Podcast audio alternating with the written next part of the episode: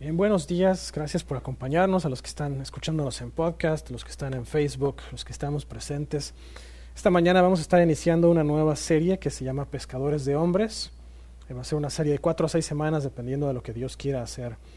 Eh, vamos a estar basados en los versículos Mateo 4, 19 y Marcos 1, 17, donde Jesús les dice, venid en pos de mí y os haré pescadores de hombres. Señor, te pedimos esta mañana que tu Espíritu cimente esta palabra en nuestros corazones, que sea Él quien nos enseñe, que nos prepare. Te pido, Señor, que tú te muevas delante de nosotros. Y te pedimos, Señor, también que tu palabra sea lámpara a nuestros pies y ayúdanos, Señor, a ver nuestra vida y a analizarla de forma que nosotros seamos gente que somos herramientas útiles para ti, Señor. En el nombre de Jesús. Amén. Vamos a hablar esta mañana específicamente de la red. No podemos ser pescadores sin herramientas. Hay pescadores que utilizan anzuelo, pescadores que usan red, pescadores que utilizan arpón y hay algunos por ahí osados que de una forma muy poco ortodoxa utilizan explosivos para pescar. Los pescadores que utilizan red, que es la forma más común de pesca, normalmente utilizan redes que están compuestas de materiales resistentes. Pueden ser fibras naturales como el cáñamo o el algodón, o pueden ser fibras sintéticas como el nylon. Los materiales normalmente en una red van entretejidos, que es lo que las hace fuertes, están entretejidos, están anudados entre ellos. Las redes pueden estar diseñadas para diferentes aplicaciones, una de ellas es la pesca. Hay incluso diferentes tipos de red para pesca dependiendo de la profundidad y dependiendo de la especie que están tratando ellos de adquirir o de, pescar. Hay barredoras, hay atarrayas, etc. Eh, hay también eh, otros tipos de red para pescar animales terrestres, para, perdón, cazar animales terrestres. Eh, hay redes también para cazar aves que las ponen entre los árboles para que las aves queden atoradas ahí.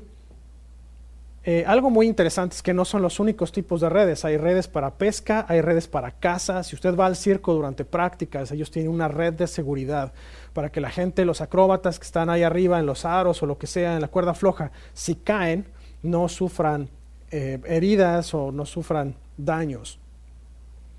Hay también redes de servicios, como la red del agua, la red de la luz, la red del teléfono. Todas estas redes van a tener ciertas características en específico. Por ejemplo, la del agua tiene la bomba de la ciudad, que es el, el origen, y esa llega a través de una red específica a los diferentes fraccionamientos. En la entrada de cada fraccionamiento hay ciertas válvulas que controlan algunas secciones del fraccionamiento o diferentes secciones del fraccionamiento. Cada una de esas válvulas llegan a cada casa. Cada casa tiene una válvula principal que controla el flujo hacia el resto de la casa.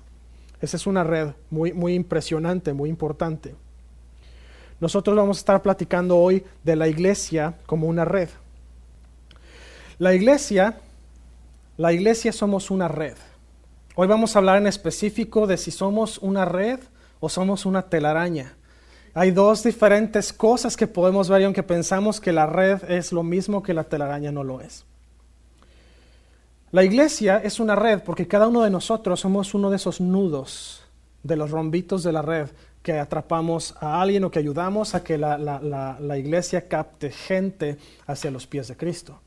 Cada uno de nosotros, si ven la red que tenemos en la pantalla, para los que están del otro lado, pueden ver la pantalla. Por eso lo dejé ahí en la pantalla por unos minutos. Ahorita paso a la cámara. La red tiene diferentes tejidos y cada tejido es normalmente en forma de rombo. Y lo que, lo que somos nosotros como iglesia es que nosotros somos parte integral de esa red. Cada uno de ustedes es una de esas conexiones, uno de esos nuditos, parte del rombo. Somos todos una misma persona y como red tenemos que estar en el mismo pensar, en el mismo sentir, tenemos que estar en el mismo eh, en la misma conexión espiritual, conectados al mismo pescador que es Cristo. Nosotros como iglesia somos una red enorme. Imagínense qué pasa cuando la iglesia se divide y ahorita vamos a entrar allí. De hecho, la siguiente predica es todavía más profunda en ese sentido. Pero vamos a ver características de las redes y de las telarañas. La primera característica de la telaraña es que las telarañas son tejidas para atrapar animales que se van a convertir en la presa de la araña. Característica número uno, el propósito primario de una telaraña es muerte, destrucción. Y dice la palabra que el enemigo anda allá afuera como león rugiente viendo a ver a quién devorar y en otro, en otro pasaje de la palabra dice que anda aquí suelto nada más para robar, para matar y para destruir. Eso es lo que está haciendo la telaraña. Está ahí afuera, está escondidita. Algunas son muy vistosas, muy visibles, se ven muy bien con todo el, el, rocío de la mañana y hay otras que están bien escondiditas y están ahí listas para agarrar gente, para agarrar animales de todo tipo y hasta gente nos agarran a veces. las telarañas son tejidas para atrapar animales. Dependiendo de la especie, van desde un diseño muy básico y un tejido que no tiene mucha, eh, mucha grandeza, un tejido muy simple, y pueden ir hasta un diseño mucho más complejo, un tejido muy fuerte, muy grande y puede atrapar animales grandes. No quiero hacer mucha referencia a esto porque es un caso de excepción, pero si usted ha visto la película del Señor de los Anillos, saca una araña enorme que tiene colgados pájaros y otro tipo de animales ahí en sus telarañas. El, punto de la telaraña es ese, es atrapar, es enredar, es preparar a la presa para que sea devorada por una araña, es muerte. Las telarañas son engañosas. Usted dice, ah, pues es una telaraña nada más y resulta que había una viuda negra ahí abajo con huevos y todo y ahí está usted quitando la telaraña y ahí se le viene encima el arañón ese feo son bien engañosas. Usted va caminando por el bosque, piensa que no hay nadie de repente, ¡wow! ¿Qué fue eso? Y está todo uno lleno de telarañas, los pelos hasta allá parados. Son bien engañosas. La otra es que son generalmente débiles. No se pueden usar para remendar redes o no se pueden utilizar para cacería porque su tejido es débil. Alguien decía, bueno, a lo mejor podemos utilizar las telarañas para X o Y se demostró que la telaraña, por muy fuerte que sea, no tiene consistencia para formar ningún tipo de unión que nos fuera útil a los seres humanos. La Biblia compara a aquellos que no hacen la voluntad de Dios con alguien cuya confianza es débil como la telaraña. Dice en Job 8, 10 al 15, ¿no te enseñarán ellos, te hablarán y de su corazón sacarán palabras? ¿Crece el junco sin lodo? ¿Crece el prado sin agua? Aún en su verdor y sin haber sido cortado, con todo se seca primero que toda la hierba. Tales son los caminos de todos los que olvidan a Dios. La esperanza del impío perecerá, porque su esperanza será cortada y su confiada, su confianza, perdón, es tela de araña. Se apoyará él en su casa, mas no permanecerá ella en pie. Se asirá de ella, mas no resistirá. Una persona que no está haciendo la voluntad de Dios es una persona que es tan débil como una tela de araña. Y ahorita vamos a hablar un poquito de eso. De hecho, déjeme, déjeme platicarle un poco aquí porque voy a, voy a parar, que esto es muy importante.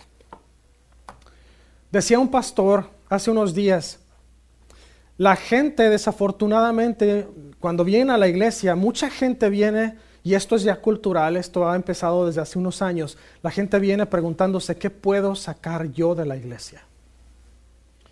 ¿Qué tiene la iglesia para mí? Y hay, un dicho por allá afuera que se utiliza muchísimo en, las ramas de los negocios y, en la rama en específico de la industria y dice, What is in it for me? ¿Qué puedo yo obtener de esto? ¿Qué hay para mí? ¿Qué me vas a dar a mí? Si yo hago negocios contigo, ¿qué gano yo? Si yo te contrato a ti como persona para trabajar en mi compañía, ¿qué voy a ganar yo como compañía de ti? Y también el empleado va a decir, ¿qué gano yo por trabajar en tu compañía? Y la gente está viniendo a la iglesia con esa misma mentalidad. ¿Qué voy a obtener yo de ti? ¿Qué gano yo de la iglesia?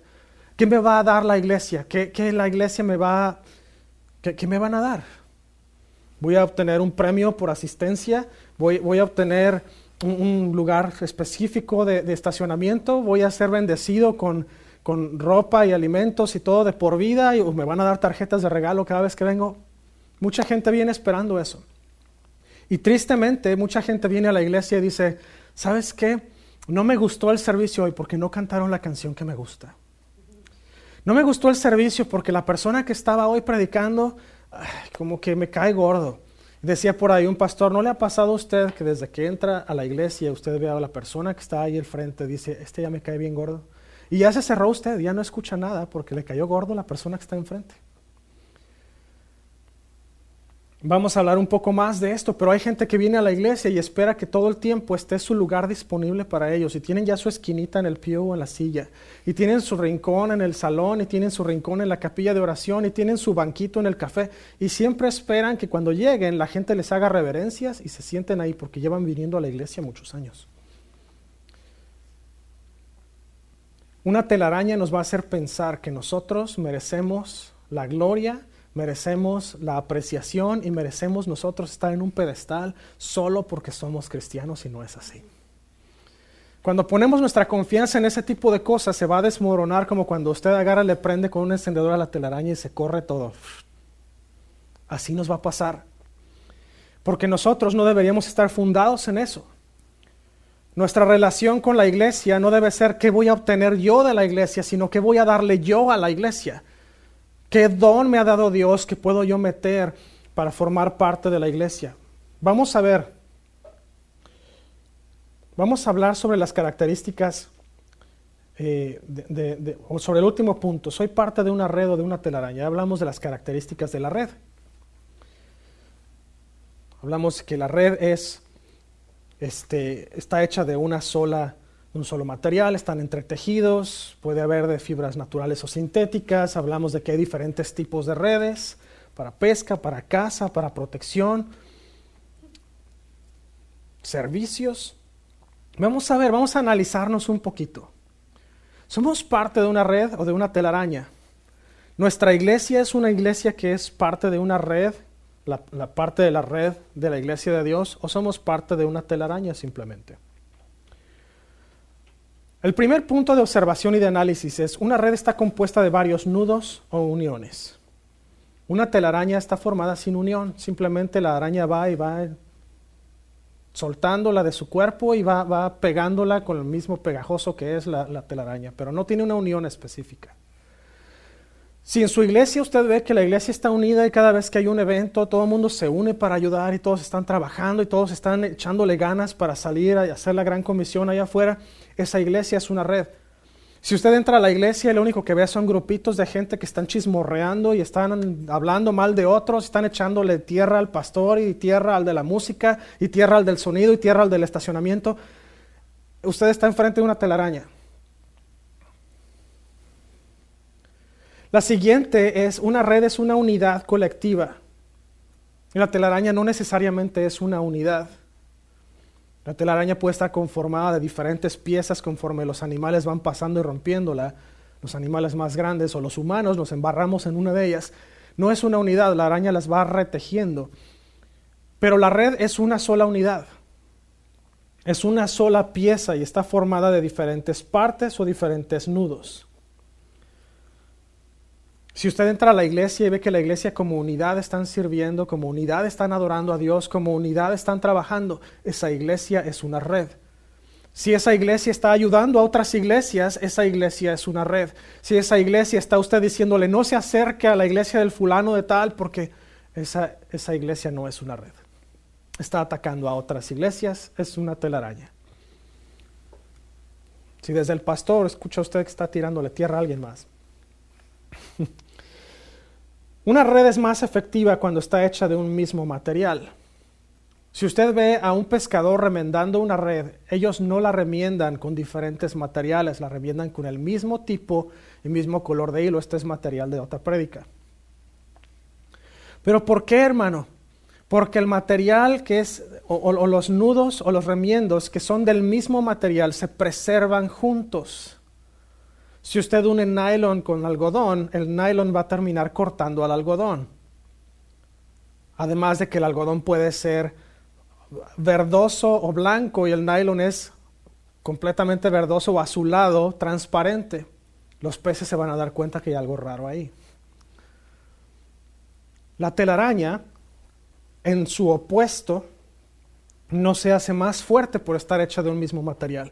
Mientras usted puede reforzar una red utilizando el mismo material para remendar, para arreglar, para lo que sea, la telaraña no se hace más fuerte simplemente por el hecho de tener el mismo material de construcción. Si usted llega a una iglesia y ve que la gente, todos están pensando en, la misma cosa, todos están trabajando en el mismo propósito, todos están yendo hacia el mismo objetivo, todos tienen el, Espíritu de Cristo, todos están utilizando sus dones en la iglesia. Usted está en presencia de una red. Si usted ve que se está llenando la red de gente o, la iglesia de gente que simple y sencillamente les gusta estar haciendo la, este, haciéndola de rollo todo el tiempo y están molestando gente o está el grupito de acá peleado con el de aquel y el de aquel tratando de pelear con los otros dos de abajo, ustedes están presencia de una telaraña. Eso no es una red. Puede tener usted un salón lleno de chismosos y eso no va a ser el salón más fuerte, lo va a hacer más dividido. Pero si usted tiene el salón lleno de gente ungida, tocada, llena del Espíritu Santo, usted va a tener una red muy fuerte, un salón y un grupo lleno de gente que están realmente preocupados por hacer la voluntad de Dios. La red es usada como una herramienta para cumplir múltiples propósitos. En el propósito de la pesca, eh, eh, eh, la red es utilizada para sacar alimento, para ya sea vender en el mercado, alimentar gente, para, el pescador alimentar a su propia familia. En el caso, por ejemplo, de Cristo, en los tiempos de Cristo, ellos, este, Pedro y su hermano, este, más estaban también los hijos de Zebedeo, ellos se dedicaban a pescar para vender y poder subsistir ellos como familia. La telaraña, el propósito principal es la muerte. Solamente tiene un propósito y es la muerte. Puedo poner el, propósito de muerte va ligado a un propósito individual también, que es un subpropósito, que es división. Lo vamos a hablar en la siguiente, la siguiente semana, la siguiente prédica, pero una telaraña es un objeto capaz de causar división.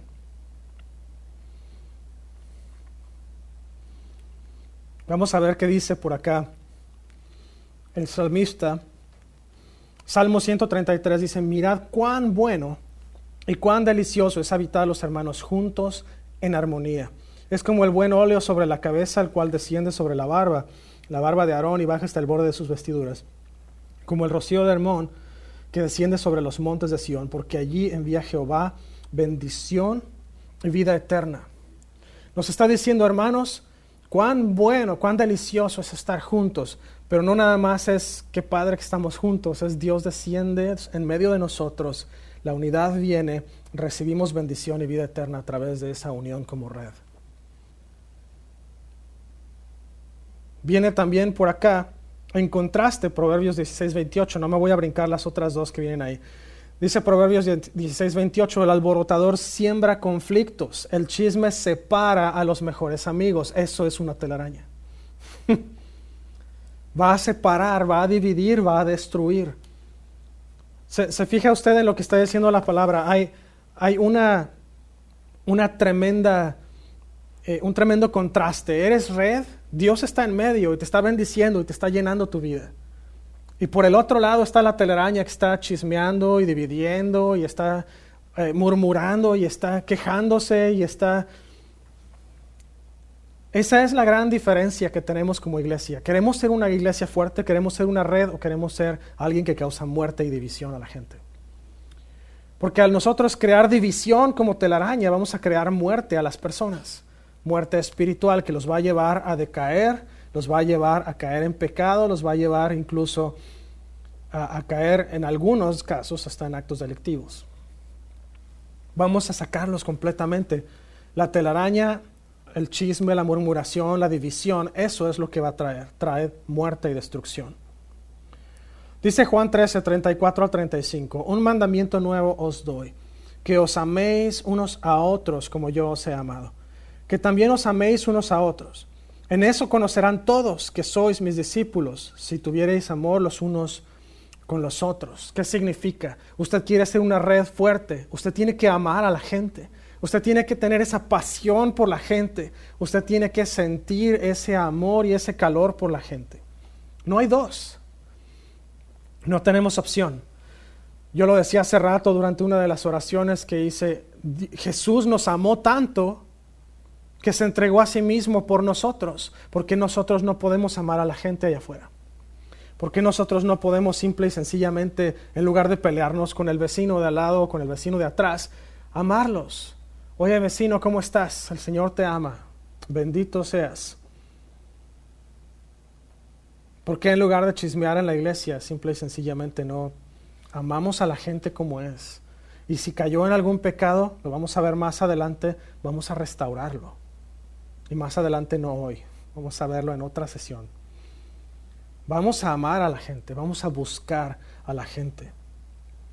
Dice Salmo 15, Señor, ¿quién puede adorar en tu santuario? ¿Quién puede entrar a tu presencia en tu monte santo? Los que llevan una vida intachable y hacen lo correcto.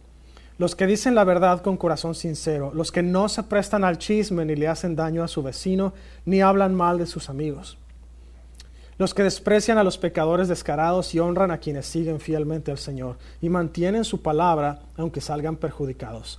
Los que prestan dinero sin cobrar intereses y no, no aceptan sobornos para mentir acerca de un inocente. Esa gente permanecerá firme para siempre.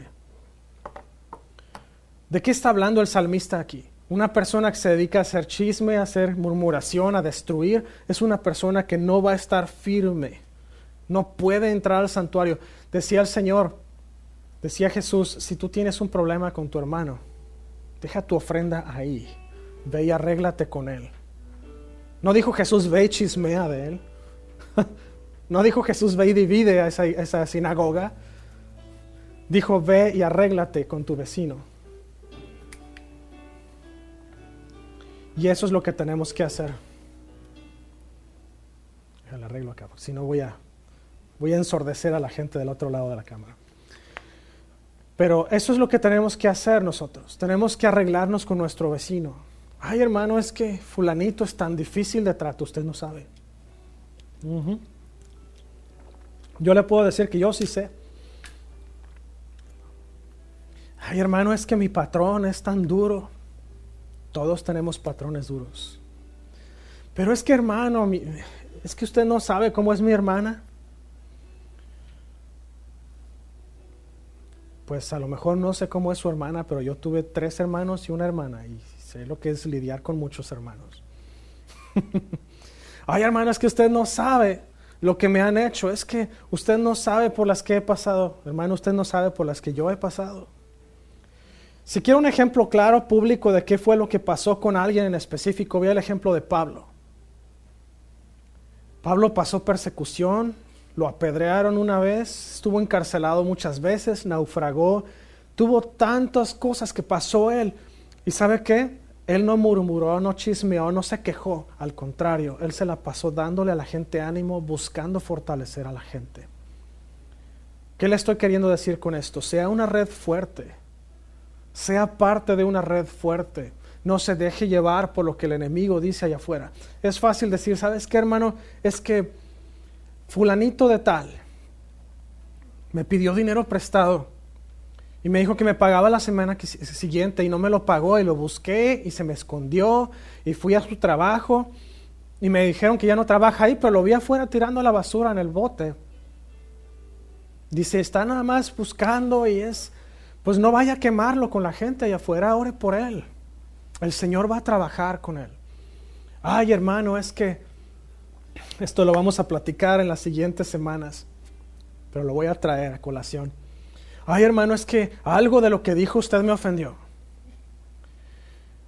Hermano, no se deje caer por telarañas.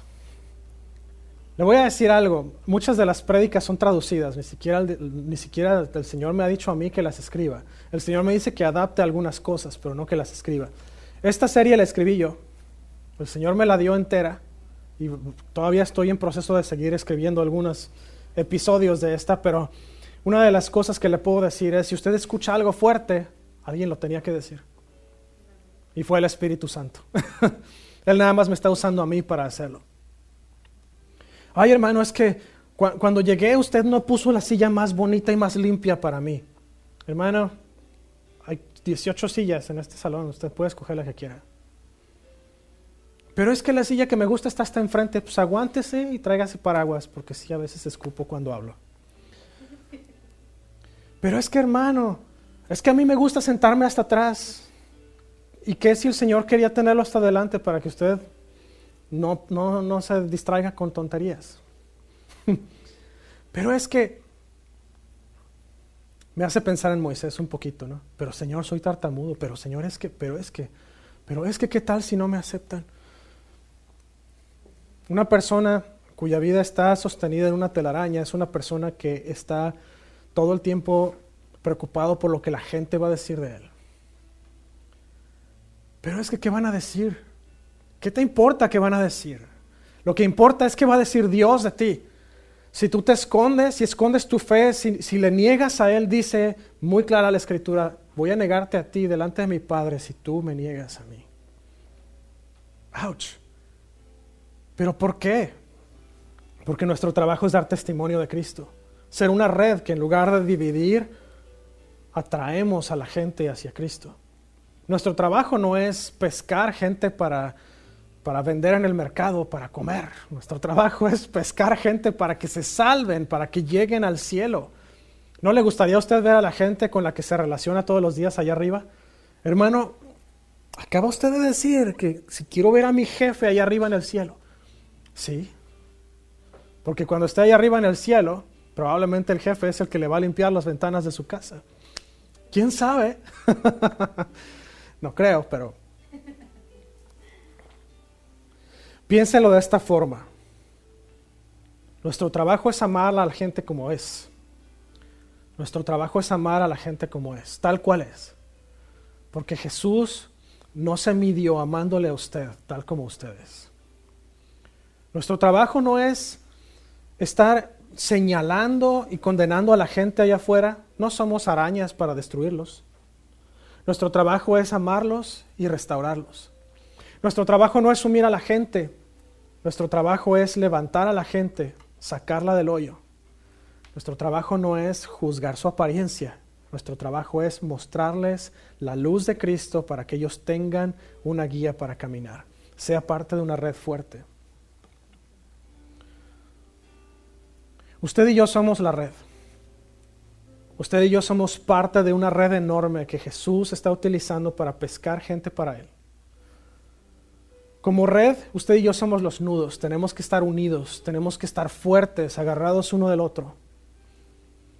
¿Sabe qué es la parte interesante de esto? La red está hecha de un mismo material, decía yo antes. Eso quiere decir que usted y yo tenemos que estar en un mismo corazón, tenemos que estar en un mismo pensamiento, tenemos que estar en un mismo sentir.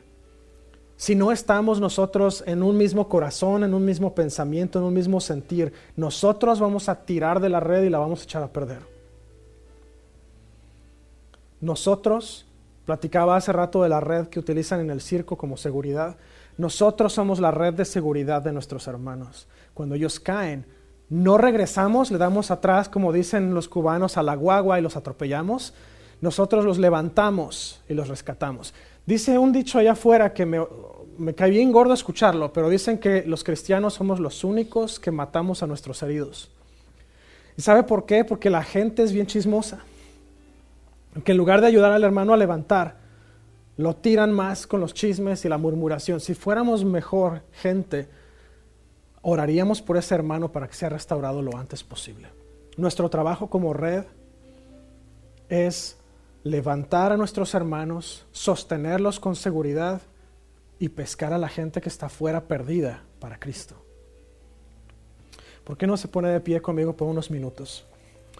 Voy a levantar este llamado. Si usted nos está viendo del otro lado de la pantalla, nos está escuchando en podcast, y jamás ha hecho una decisión para Cristo, usted dice, pero hermano o, Francisco, yo, yo, no, yo no soy cristiano, yo nunca he escuchado esto de ser cristiano, o, usted ha escuchado de ser cristiano, pero usted no quiere ser cristiano porque ha escuchado tantas cosas feas. Le puedo decir una cosa, lo que ha escuchado no es el cristianismo real.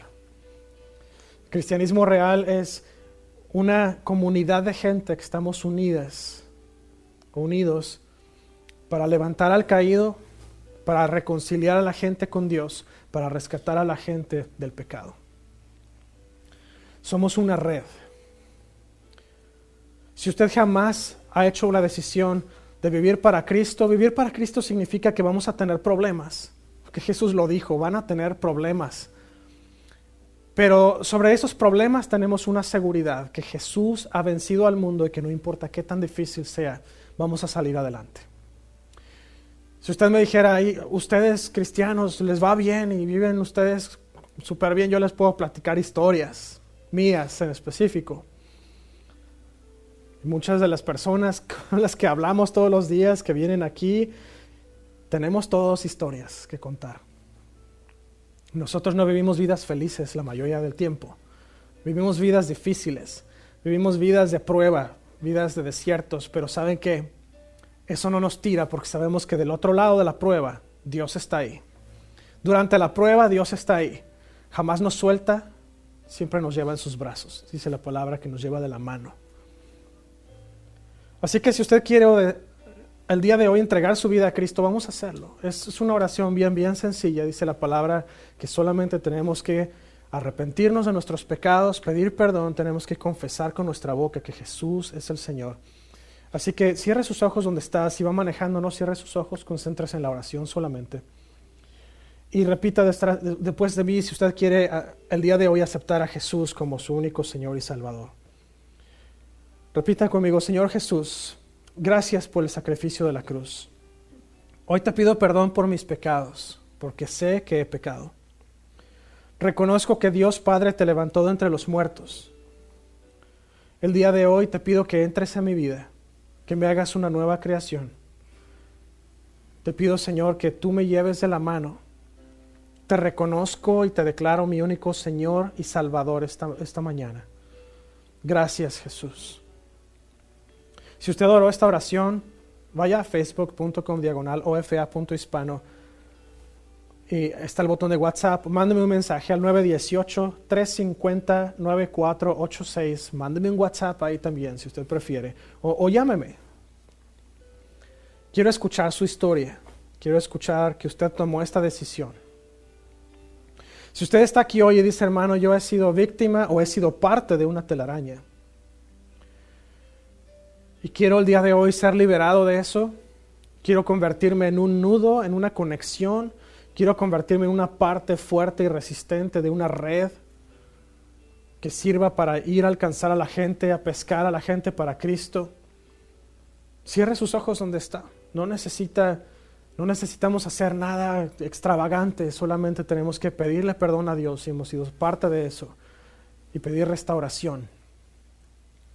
Todos hemos tenido en algún momento la tentación, la oportunidad o la situación en la que podríamos haber participado en una cuestión de estas. Algunos de nosotros a lo mejor caímos. O cierre sus ojos ahí donde está, concéntrese si usted va manejando, no, no se descuide del volante.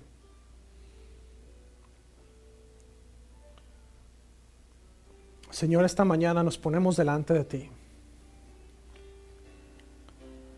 Señor, sabemos que en nuestro caminar contigo, nos hemos encontrado con situaciones en las que hemos probablemente caído, hemos sido parte de algún, algún chisme, de alguna murmuración, hemos sido parte de algún ataque a algún ministro.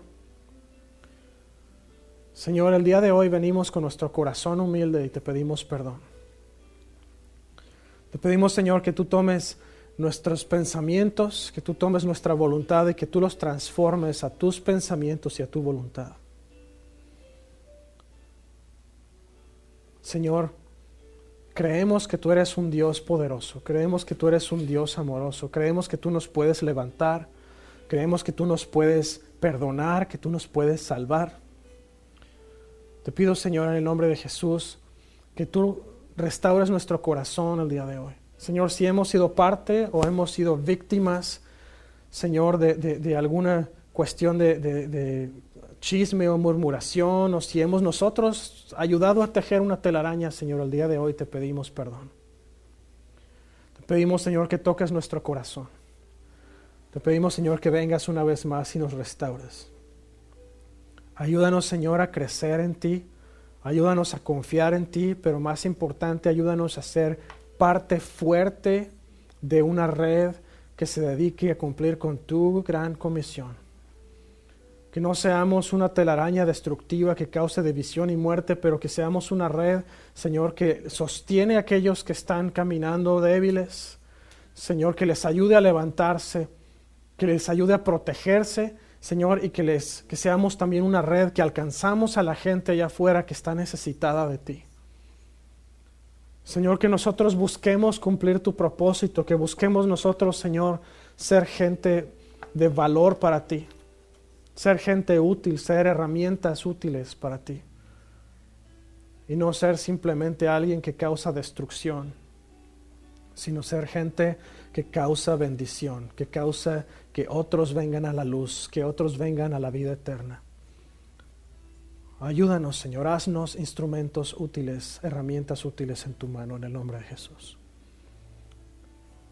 Te bendecimos esta mañana, Señor. Ponemos en tus manos a los hermanos que están fuera, la hermana Gloria que está enferma, Señor, a los hermanos eh, Saldierna que andan de viaje, te pedimos que tú los protejas.